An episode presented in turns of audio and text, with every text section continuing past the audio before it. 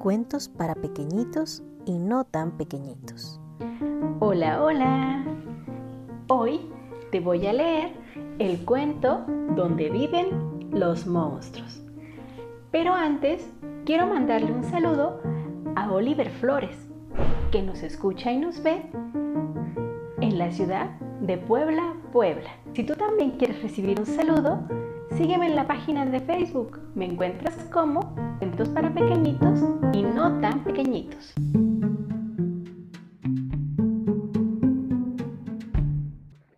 Donde viven los monstruos de Maurice Sendak de la editorial Alfaguara.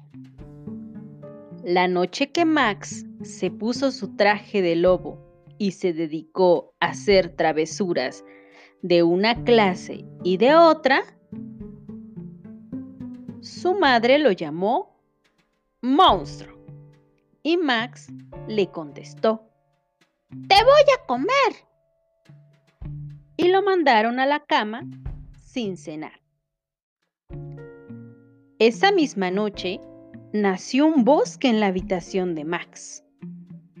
Primero, crecieron unas plantitas pequeñas en el suelo y después empezaron a crecer y a crecer hasta convertirse en árboles.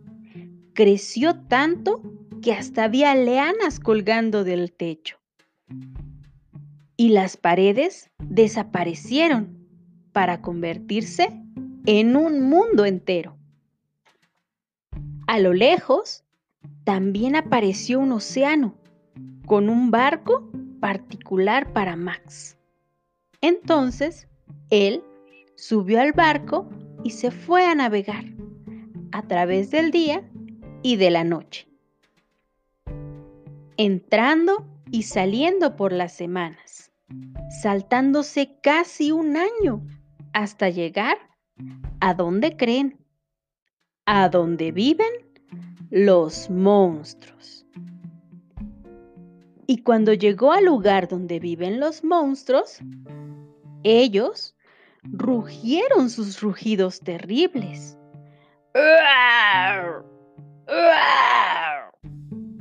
Y crujieron sus dientes terribles.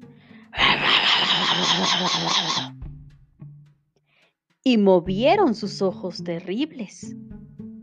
Clic, clic, clic, clic y mostraron sus garras terribles. Hasta que Max dijo, ¡Quietos! Y todos los monstruos se quedaron muy tranquilos y asustados, porque Max los miró fijamente a los ojos amarillos de todos ellos sin pestañear. Una sola vez y el susto era tan grande que los monstruos dijeron que Max era el más monstruo de todos. Y entonces todos lo nombraron el rey de los monstruos. Y ahora, dijo Max, que empiece la fiesta monstruo todos los monstruos se pusieron a rugir y a saltar y a bailar bajo la luz de la luna.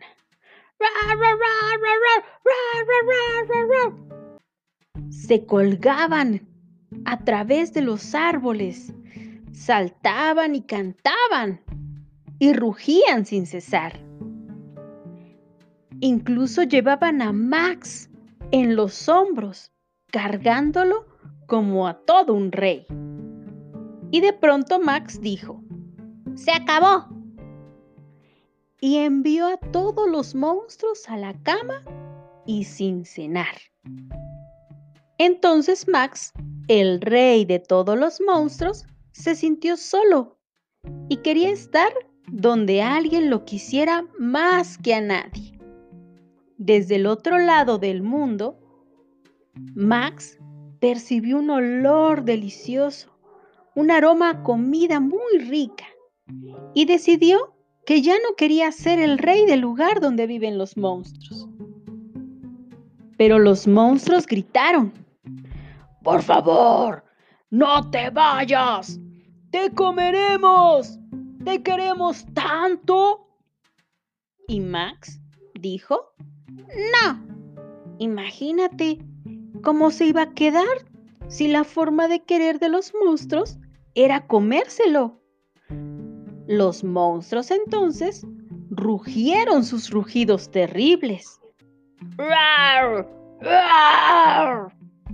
Y crujieron sus dientes terribles. Y movieron sus ojos terribles. Cloc, cloc, cloc, cloc. Y mostraron sus garras terribles. Pero Max subió a su barco particular y les dijo adiós con la mano.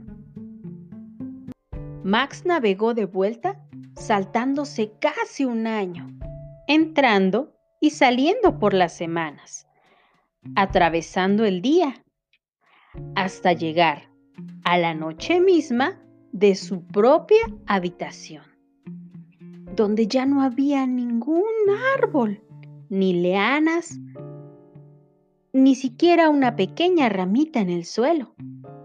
Lo único que se había era sobre su mesa de noche una rica y deliciosa cena que lo estaba esperando y todavía estaba caliente. Y colorín colorado, este cuento se ha terminado. ¿Qué te pareció el cuento? ¿Te gustó? ¿Te imaginas que en tu habitación creciera un bosque muy muy grande? ¿Te gustaría a ti vivir donde viven los monstruos? Yo pienso que puede ser un poco divertido.